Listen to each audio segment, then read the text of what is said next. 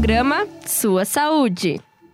Olá, seja bem-vindo e bem-vinda. Nós estamos começando agora mais uma edição do programa Sua Saúde, o programa que é voltado aos mais variados assuntos sobre saúde e bem-estar. Lembrando que o nosso programa é uma parceria da Escola de Saúde com a Rádio Ninter, a rádio que toca conhecimento. Olha só que informação bacana, gente. Vocês sabiam que nós estamos na década do envelhecimento saudável aqui na América Latina? Pois então, veja bem, nós vamos falar sobre como envelhecer de forma saudável na nossa edição de hoje. E para isso eu estou recebendo aqui a Maria Caroline Valdrigues, ela é enfermeira, e a Rafaela Von, ela é nutricionista e ambas professoras aqui da Uninter. Tudo bem, professoras? Olá, Bárbara, boa tarde. Tudo bem, boa tarde.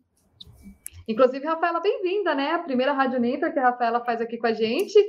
Seja muito bem-vinda mais uma vez e que seja a primeira de várias parcerias aqui para você fazer conosco. Com certeza, obrigada. Que então, bom, né? meninas, que bom é, eu uma nutricionista começar. Perdão, pode falar, Carol. Ai. Que bom ter a Rafaela junto com a gente, né? Porque mais Sim. do que nunca, né? A gente precisa pensar aí sobre o aspecto nutricional também, ainda mais agora, né? Caminhando aí para esse finalzinho de pandemia. Sim, com certeza. Exatamente.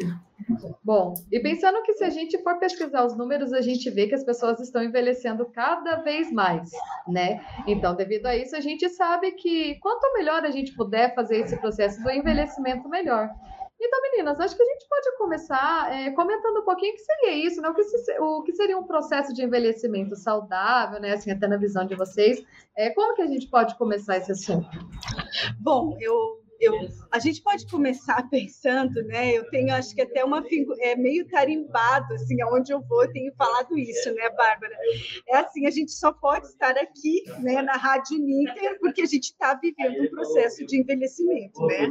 A gente não conseguiria estar em, né, em outros lugares se a gente não tivesse passando por essa trajetória, né?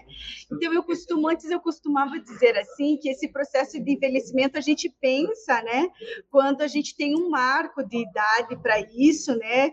No Brasil, configurado a idade de 60 anos. Mas eu, eu ultimamente tenho pensado que esse processo de envelhecimento ele começa desde quando a gente é gerado, né? Porque passando dia após dia, as transformações, não é? Quando a gente pega lá em embriologia, não é, Rafa? Aquilo que era junta, vira o zigoto, a mórula, blasto, e daí aí passa tantos anos, estamos a gente aqui, né? Estamos aqui Sim. na Rádio estamos envelhecendo aí, não há como negar. Então, esse processo de envelhecimento, a gente tem lido que ele é um processo natural, ele vai acontecer com todo mundo, quer queira ou quer não.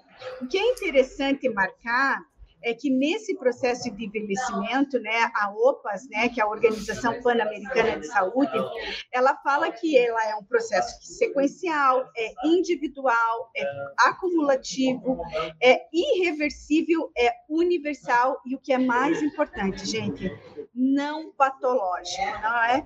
É como se o tempo realmente cumprisse, não é, o seu objetivo de fazer com que, de fato, a gente é, transacione, a gente transpasse esse tempo com essa vivência, não é adquirindo experiências, vivências, alegrias, amores, frustrações e dores, né? Porque esse é o trajeto da vida.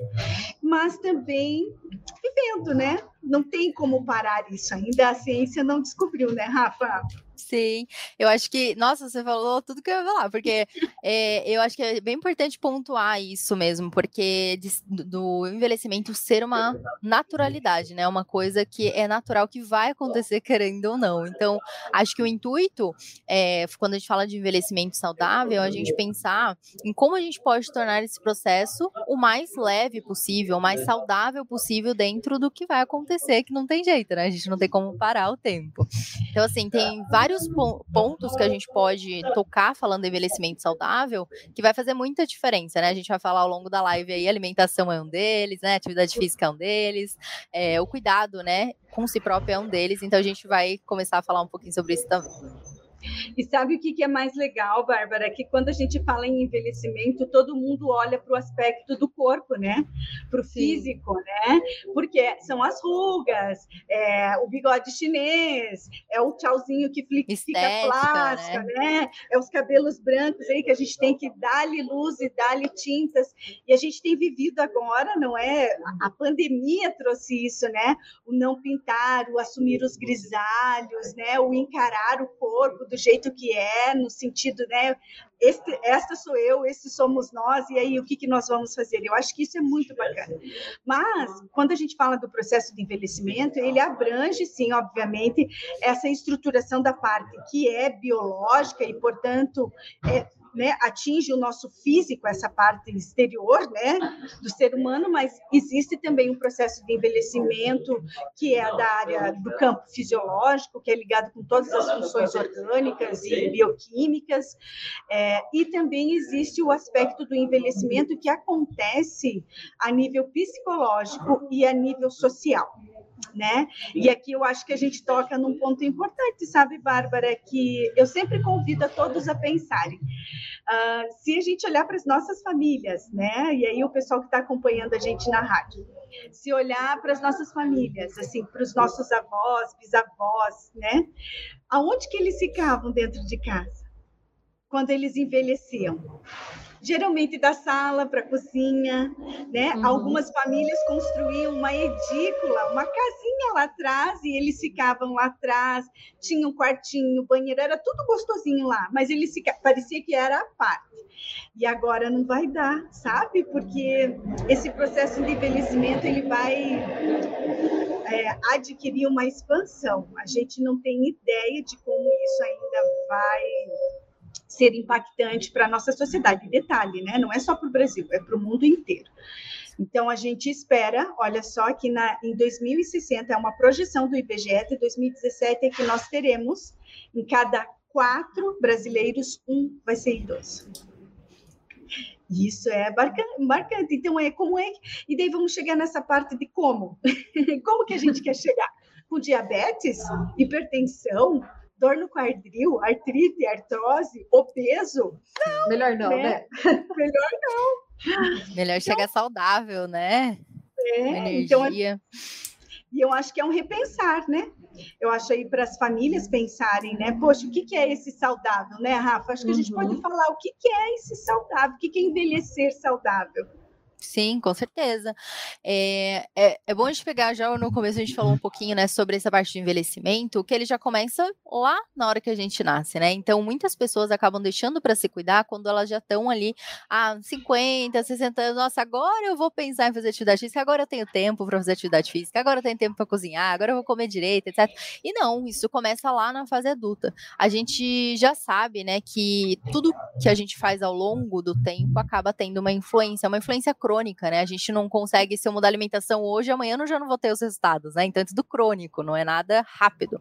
Então, se a gente começar já a pensar em hábitos saudáveis, desde, né, ali da, da parte da, da infância, né? criação dos hábitos alimentares, falando né, em nutrição especificamente, eu já consigo proporcionar a longo prazo um envelhecimento muito mais saudável.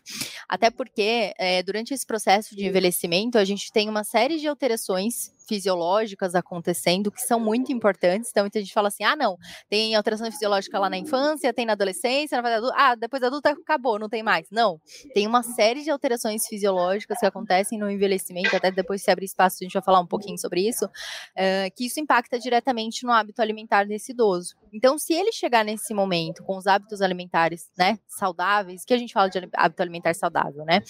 É, hoje a gente tem uma grande carga de alimentos processados processados, ultraprocessados, né, com uma boa disponibilidade. Né, a gente vai no mercado, você tem. Uh, o que é mais fácil, né? Eu pegar uma carne para preparar ou uma carne congelada, já pronta ali, só para colocar no micro-ondas. Poxa, é, existe essas praticidades, só que a gente tem que pensar, poxa, essa carne aqui preparada vai ter muito sódio, né? Ah, vai ter muito conservante, vai ter aditivos ali que não são interessantes. Então, pensar ali nessa alimentação como um todo. No geral, se a gente fosse pensar, né, numa alimentação ali que seria um hábito saudável, a gente vai focar no quê? Alimentos mais in naturas, né, que a gente fala. Então, frutas, verduras, legumes, tudo que eu possa preparar em casa, tudo que se aproxima do ponto mais uh, inicial potencial daquele alimento seria mais interessante. É uma coisa bem fácil de, de destacar, né? Se a gente for pensar, por exemplo, num salgadinho de né, um salgadinho, tipo uma Ruffles, alguma coisa nesse sentido, né? Se a gente for pegar ali, quanto que aquilo se aparece, se se, se assemelha com uma batata? Poxa, é muito longe de uma batata, né? A batata tem um formatinho redondinho dela e tal, e a Ruffles não tem. Poxa, mas tudo bem, é batata. Vão falar para você, não, é batata. Não, mas é aquela batata totalmente modificada, né? Então isso já facilita a gente entender algumas coisas. Esses alimentos que são mais processados, ultraprocessados, muito aditivo, muito nutriente ali, é, aditivos ali nele, né?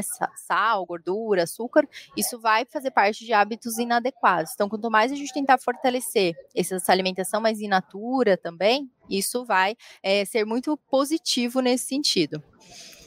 Isso é bacana, né? Porque quando a gente fala, olha lá, Bárbara, eu puxando lá. Se a gente pensar em alimentação, né, Rafa? Desde pequeno, a gente sabe que o aleitamento materno, a amamentação, ela é indiscutível, o primeiro alimento nutricional mais favorável, né? E, eu, e junto nessa, nessa pegada que a gente está da alimentação, né? Quando a gente pensa, poxa, então quer dizer que para eu envelhecer saudável, eu vou ter que pensar lá no começo de tudo. Vai. Sim. Vai Sim. ter, gente. Isso não é só com alimentação.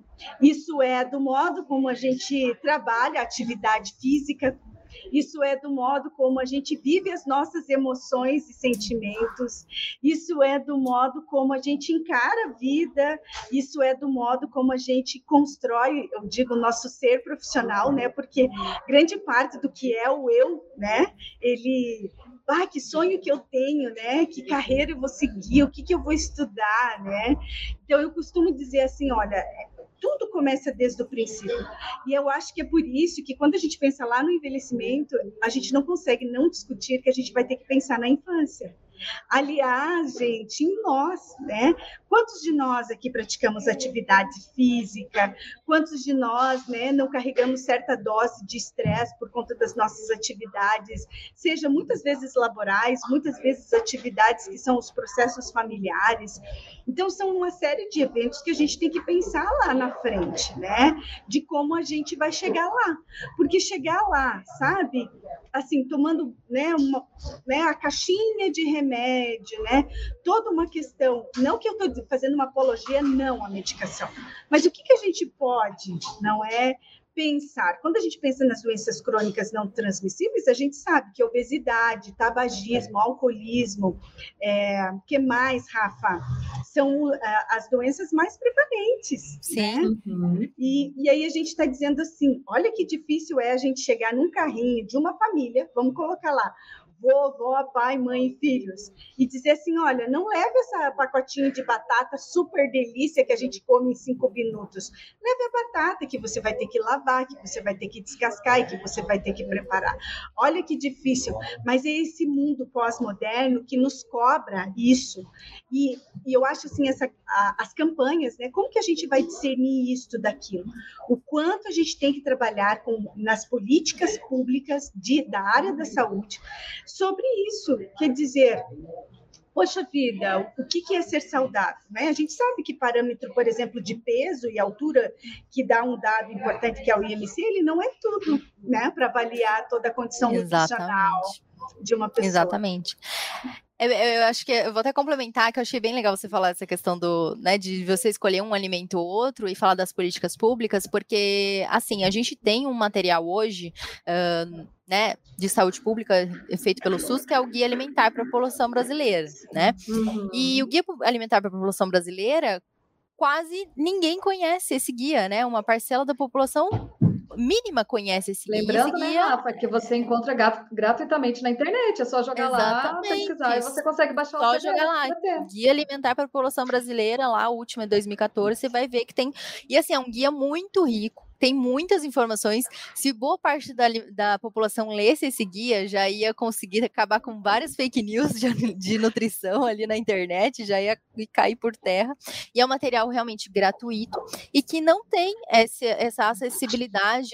Talvez eu vejo também que é uma falta de divulgação desse, desse material para a população, porque muita gente não conhece. E no próprio SUS tem gente que não conhece. É incrível também essa, essa situação. A gente precisa fortalecer mais, já que tá ali dentro, né? Quem tá ali dentro trabalhando no SUS, que é um material que não só o nutricionista pode trabalhar, mas uh, enfermeiro, né? O médico, todos que estão envolvidos ali com o cuidado integral do paciente pode trabalhar. Às vezes ele não tiver oportunidade de, de né, ter ali uma consulta com nutricionista na saúde pública, a gente sabe que é um pouco mais complicado em certas regiões do, do país, pelo menos ele tem acesso a um material de qualidade.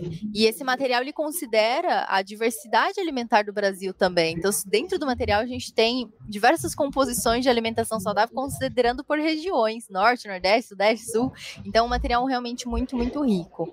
É, e inclusive, né, ajudaria as pessoas a conseguirem escolher melhor, que é o que você estava falando, Prof. Maria, é, escolher melhor esse alimento ali no mercado. É, a leitura de rótulos, né, nutricionais, que deveria ser uma coisa muito simples, que qualquer pessoa conseguisse fazer, a gente deveria aprender lá na escola, não, a maioria das pessoas não sabem fazer. Né? E o rótulo também já não ajuda para que essas pessoas consigam fazer. Ele já é, é colocado ali que quando a pessoa bate o olho, de cara ela, ela acha que é um pouco mais complexo entender. Não é, mas uhum. realmente precisa de um certo tipo de né, entendimento, um pouquinho de estudo ali para você poder pegar e entender. Devia ser muito menos complicado, né, para facilitar para todo mundo. mas então acho que é isso, é saber escolher também é muito importante durante a fase adulta, né, e até, até o envelhecimento. E eu acho que quando a gente pensa, né, é tão importante isso, né, porque a, a quando a gente olha os números, né, para esse processo de envelhecimento global, global, né? A gente tem hoje cerca de 2 bilhões de idosos no mundo inteiro. Então, assim, não é uma coisa só do Brasil, só do umbigo nosso, né? Mas é uma coisa que, assim, está chamando a atenção, voltou-se os olhares. Então, quando a gente trata da década do envelhecimento, que vai ser aqui que é a década do envelhecimento, né?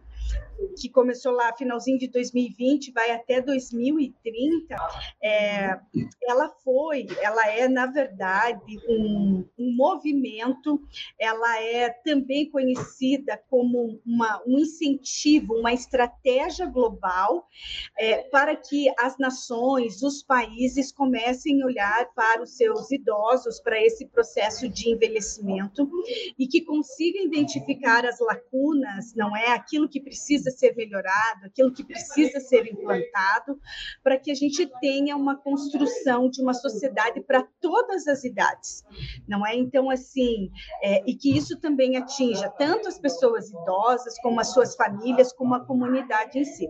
Esse movimento, né, da década, ele é, foi declarada pela Assembleia Geral das Nações Unidas, não é? Ela envolveu uma série de é, movimentos que aconteceram paralelos, como a estratégia global sobre o envelhecimento e saúde da Organização Mundial, a, o plano de ação internacional do envelhecimento que aconteceu é, é, direcionado, né, promovido pela ONU em Madrid, e também isso está nas metas do desenvolvimento sustentável da agenda da ONU. Então, assim, é, uma, é um movimento, não é? Aí, bem isso, Bárbara, que faz com que a gente repense o que, que nós estamos vivendo. E ele traça ali quatro áreas, né, Rafa, que é o que a gente gostaria de conversar um pouquinho essas quatro áreas. A primeira, ela diz ali, né, mudar a forma como pensamos e sentimos e agimos com relação à idade ao envelhecimento. E eu acho que é olhar para o idoso não como aquela pessoa é, é, frágil, é, que não contribui, que não participa, que não tem voz, que não tem vez. Ai, como é triste falar isso, né? Não tem voz e não ter vez, é como se fosse de fato uma anulação. Então a gente vai ter que tirar, olha só, o vovô e a vovó, em vez de ficar sentado lá vendo a televisão, a gente vai ter que colocar um banco lá na frente da casa, né? E vai ter que ver a vida passar, vai ter que caminhar, vai ter que ver se tem parques, tem que ver se tem, olha só, academias ao ar livre, né? Nós, eu falo de Curitiba, né? A Rafaela fala de São José dos Campos. Aqui em Curitiba, a gente tem o site da prefeitura que você se inscreve lá para participar, não é desse projeto de exercício físico. Então, assim, existe, né? A gente vai ter que sair, não é, dessa arena. Onde que estão essas informações? Ações, aonde que elas estão, como que a gente vai oferecer. E aí eu acho que é uma parte da gente cobrar, não é, do poder público, dos nossos governantes, dos nossos representantes dessas ações, né, Rafa? Sim, e além dessa parte de políticas públicas, né, eu acho que acaba em casa, tem que começar já em casa isso, né, porque uhum. muitas vezes a própria família não enxerga o idoso ali como ele tendo uma capacidade de desenvolver suas próprias atividades, de conseguir tomar as suas próprias decisões. É claro, né? A gente tem situações que têm limitações, mas não são todas. E quanto mais também, né, eu não vou estimulando isso, mais propício desse idoso ficar mais frágil, mais solitário, né? E, e essa incapacidade ela ser maior. E pensando nisso também, né, queria puxar aqui a questão da desses idosos, né, deles serem um pouco mais solitários, né? Geralmente a família é, os filhos, né, saem de casa, fica ali só o idoso com a companheira, ou às vezes só ele mesmo. Isso gera um impacto psicológico também muito importante, né? Emocional nesse idoso acaba afetando tudo dele, até o nível de interação dele com as pessoas. Então, acho que nessa questão que você tocou das políticas públicas, de você ter ali. Aqui a gente tem, é, em São José, falando especificamente, né, a Casa do Idoso, né? Não sei se, se tem aí também esse projeto, que é bem legal, né? Eles têm vários tipos tipos de modelos uh, de casa do idoso, né, de programas ali dentro. E existem alguns tipos em que eles vão, passam um dia lá, interagem entre si. Isso é muito interessante, que eles ficam desenvolvendo atividades ali, fazem atividade física, ou fazem artesanato, ou participam de oficina. Isso, isso acaba agindo bastante nessa primeira ação, que é essa esse quebra de estereótipo, né, nessa questão de incapacidade, de falta de inclusão. É, a inclusão acho que é uma palavra também que é bem prevalente nessa parte do envelhecimento, porque a tendência é, excluir esse idoso da, da atividade, né, das atividades ali. Então, é, acho que é, esse é o pensamento dessa primeira parte. E sabe, eu sempre trago, né, Bárbara, os exemplos, assim, particulares, assim, porque eu gosto, né, porque até para as pessoas entenderem que a gente vive esse, esse modo, né. A, a mamãe tem tem 76 anos e ela vai para o Pilates e ela lava, passa, cozinha, ela se a gente não viveria, assim a gente tem uma ajuda, assim a gente fala assim, bah, a mãe ajuda a gente, né? Ela socorre, uhum. às vezes quando a gente não tá, socorre. Então assim, é, é uma extensão mesmo, né, para a gente continuar aí avançando nessa estrutura profissional, familiar, não é? Nos nossos projetos de vida estão lá. Mas assim, a gente sempre pergunta assim, se quer, se não quer, como quer, onde quer. E a gente quando sai, a gente precisa ter uma paciência ciência, é verdade. Eles não são mais tão ágeis, eles não andam tão mais rápido, eles gostam de observar mais a vitrine, a padaria, a frutaria. Aquilo que a gente faria, por exemplo, nós aqui em 5, 10 minutos, a gente precisa desacelerar para poder acompanhar eles. E muitas vezes a gente inclui eles, mas que aí na nossa velocidade. Então, uma dica aqui, que calme, né? Se a gente vai estar com eles, vamos estar no tempo deles. Essa é uma coisa assim que eu acho importante. E às vezes isso atinge o psicológico e emocional, porque eles se encontram nisso mesmo, eles se apercebem nessa condição e falam assim: "Poxa vida, é melhor não ir. Na próxima vez que me convidar, eu vou já dizer não". Uhum. Então, olha só, né, os jovens, os maduros, né, que estão lá, né, é com os seus, eu costumo dizer às pessoas, não me leve a mal, né, com os seus velhos, né? Aqui e a gente usou aqui no Brasil um marco cronológico, né? Que é a gente tem lá desde o recém-nascido, passa por várias fases da vida, a gente chega numa fase que é a velhice. Então, a gente tem os idosos, os velhos, mas com o meu maior respeito, eu falo isso, sabe? Eu chamo eles de, dos anciãos, né? Porque eles têm muito mais para ensinar para a gente. Mas, às vezes, a gente precisa realinhar essas estratégias. Então, a gente falou aqui da alimentação, né, Rafa? Falamos da atividade física, e eu acho que esse cuidado emocional, psicológico, né, de fazer eles é, se sentirem personas mesmo, né? Ainda um sujeito, um indivíduo que tem voz, tem vez, tem direito, não é? Tem possibilidades de escolha, eu acho isso super bacana. Concordo, eu acho que isso é importantíssimo. Então, eu acho assim que como que a gente faz, né? Como que a gente se apercebe disso? É fazendo com as gerações que estão vindo, que estão aí caminhando, crianças, jovens, adolescentes, que eles que a gente comece não é a instruí-los, né? A dizer que todos nós vamos envelhecer, inclusive eles, e que nós precisamos pensar sobre isso, né? Então é cuidado assim, né? Eu vejo particularmente as minhas crianças assim têm um amor, né?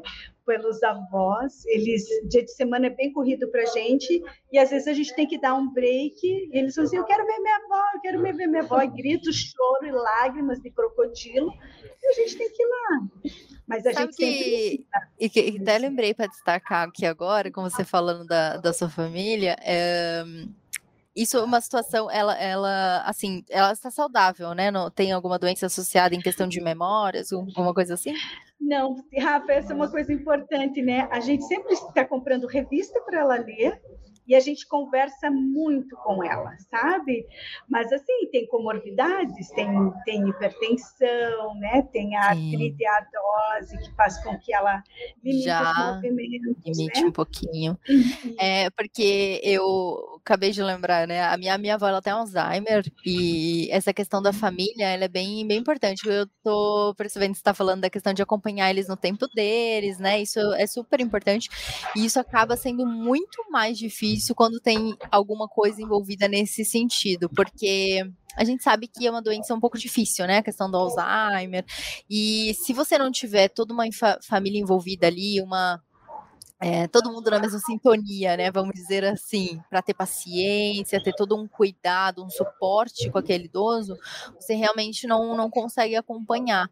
E isso é até importante falar, porque o próprio envelhecimento já traz essa dificuldade, né? Que você está tá falando. Quando a gente tem doenças associadas, né? Seja Alzheimer, seja qualquer outro tipo, por exemplo, uma alimentação mais articular, né? Nesse sentido, isso demanda ainda mais cuidado. Então, realmente não é uma coisa simples, não é uma coisa fácil, precisa estar ali, né?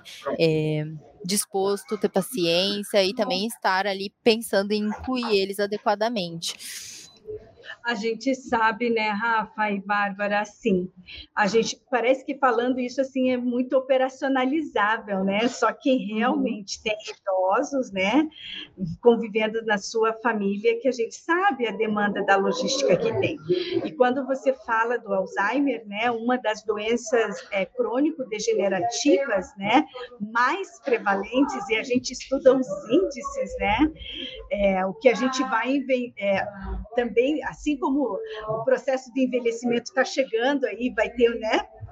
Uma expansão, as doenças crônico-degenerativas também. E isso vai fazer com que também a gente tenha um aumento aí das doenças, é, das demências degenerativas, né? Uhum. E quando a gente tem, por exemplo, um idoso que tem restrição de movimento, restrição de caminhada, restrição de realizar as atividades de vida diária, isso nossa, assim, precisa de uma reestruturação. Mas mesmo assim, a gente tem que pensar como é que a gente vai ter ações estratégicas, mesmo que seja ali, né, no campo, individualmente, para ele, para que ele não é passe por essa fase da melhor forma, né, dentro Sim. das possibilidades é, da família e também da estrutura do serviço de saúde também. Uhum. Com certeza. Maravilhoso. Eu até vocês falando assim de exemplos, eu até queria deixar um exemplo para quem acompanha aqui a Unida, eu trabalho na casa, é o nosso decano, o professor Alvino Moser, né? Se não me engano, ele está com 88, se eu não estou enganada, acho que é 88, e ele é o nosso exemplo, né? Que a gente pode chegar nessa idade, sim, completamente lúcido. Ele trabalha aqui com a gente, né? Dá aula no mestrado aqui da casa. Oh, e, legal. E é maravilhoso, né? Conversar com ele, ele é, ele é sensacional. Então, assim, fica o exemplo dele pra gente, né? Que a gente pode, sim, só seguir da melhor forma. E a gente pode envelhecer, assim, chegar aí a, não sei, né? Até hoje eu vi na internet uma notícia de uma senhora no Canadá de 101 anos que renovou o contrato de trabalho dela. Olha. Eu achei muito bacana isso também, né? E isso a gente entra na área 2, né, Bárbara, que é uhum. utilizar, não é, as capacidades das pessoas idosas, né? Sim Então, a gente tem, indubitavelmente, a gente vai ter o aumento da expectativa de vida. Veja, gente, a gente tinha uma expectativa de vida há muito tempo atrás, que eu acho que era 42 ou 45 anos. Hoje a gente está em 75 anos. Existem projeções que a gente chegue a 84 anos. Então, essa questão das capacidades, né, elas vão ter que ser repensadas mesmo. Eu, eu acho super legal aprender com eles, sabe? Porque faz com que a gente pense em tudo na nossa vida, desde profissional tanto na pessoal, né? Porque eu acho que eles carregam uma sabedoria, né? Sim. E aí acontece essa troca, eu acho fantástico. Com certeza. Muito lindo. dessa questão 2, né? Eu acho que até a gente abordou um pouquinho na, no tema 1, um, porque não tinha como, né? Acessibilidade e inclusão relacionada à pessoa idosa, né? E aqui acho que além da parte familiar, né, a gente pode extrapolar para as questões públicas, como a gente estava pontuando. Acho que os ambientes, como a gente colocou, da casa do idoso, as academias ao ar livre, são ambientes que já vão trabalhar essa inclusão social, mas ainda acho que em passo de formiguinha, né? A gente ainda tem várias limitações aí nesse sentido. Então, trabalhar com essas inclusões também é interessante. Falando de inclusão, né, falando dessa parte de exercício físico, até queria colocar, né, nessa parte de envelhecimento saudável, é super importante a alimentação alinhada com o exercício físico nesse, nesse ponto, porque a partir dos 50 anos, a gente começa a ter uma redução da massa magra corporal, né? E a massa magra engloba ali massa muscular, água, né, tecido ósseo. E a gente sabe que quando esse idoso ele começa, né, ao longo desse processo de envelhecimento, ter essa perda de massa magra, ele começa também a poder ter a apresentação da sarcopenia, que é justamente uma perda de massa muscular associada à diminuição da força muscular.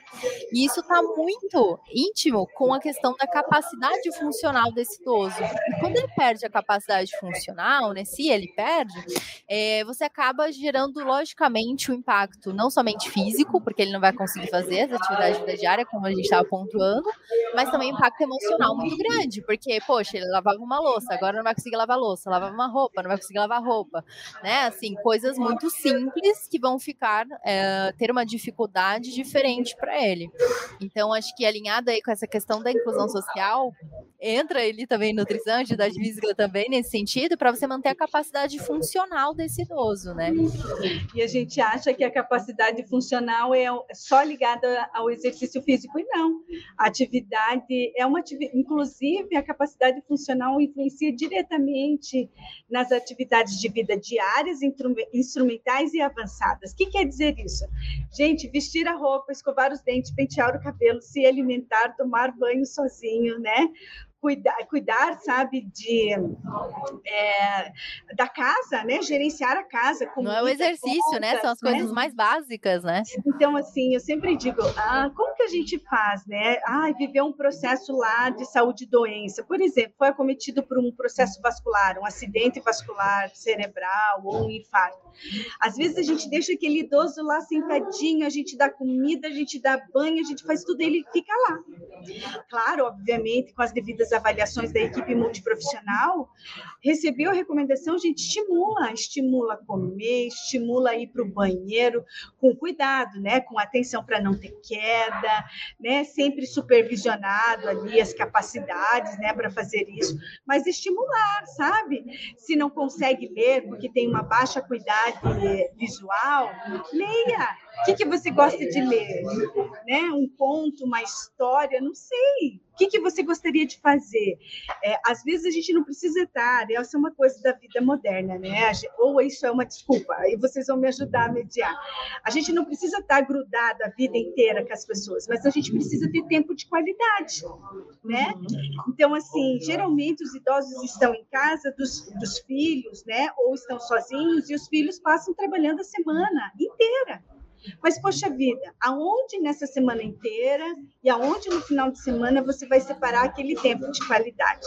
Porque esse cuidado aí, eu já vou né, para esse cuidado emocional, psicológico, né? A gente, a gente, eu penso assim que a gente deve, não é nem só com as nossas famílias, mas com toda a sociedade, né? A gente merece ofertar esse cuidado, né? Afinal de contas, eu sempre digo assim, para a gente estar aqui, alguém abriu a estrada, né? Alguém abriu a estrada. Então, eu, eu chamo eles de grandes ancestrais, os pioneiros, porque eles abriram. Então, a gente tem que deixar esse mundo melhor para eles. Eles merecem, além de direito conquistado, né, eu acho que é um cuidado humano a gente promover isso, sabe?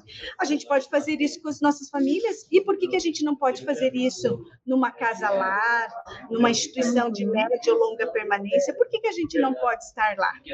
Nos Estados Unidos, nos outros países, eles integram, né, essas casas, lares que a gente chama aqui, as instituições com as creches. Existem esse momento de troca que é, eu acho muito salutar, que é a aproximação, que é a troca transgeracional, que é a possibilidade da daquela criança se aperceber né, naquela outra figura envelhecida e aquela outra figura envelhecida olhar.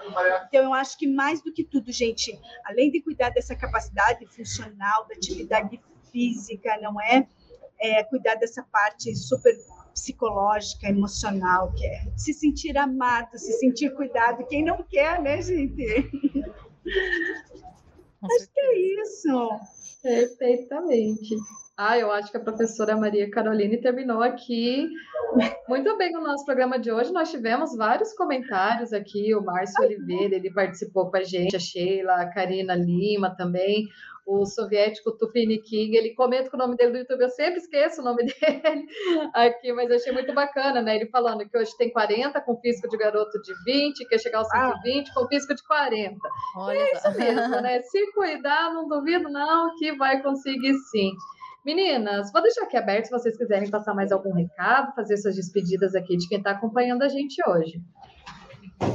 Bom, eu quero agradecer pelo convite, gostei muito. É um tempo curtinho, né, que a gente tem para passar muita informação, mas acho que foi bem proveitoso, a gente conseguiu conversar sobre bastante pontos importantes. Então eu queria agradecer, meninas.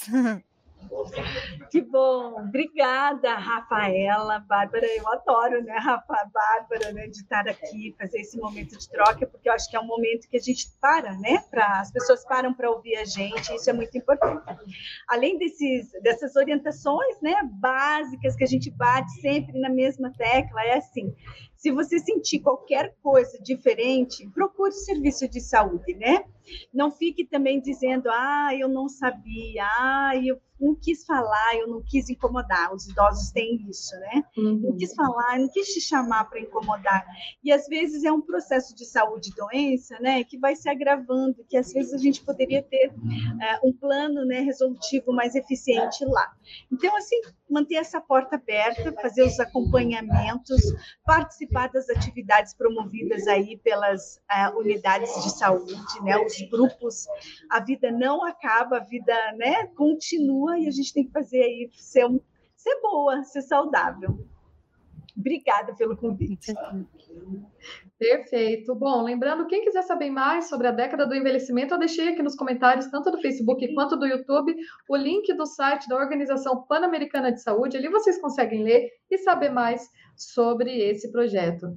Muito obrigada, professoras. Muito obrigada a quem acompanhou a nossa edição de hoje. Lembrando que na próxima terça a gente tem edição inédita do Sua Saúde aqui na Rádio Ninter, a rádio que toca conhecimento. Até lá. Programa Sua Saúde.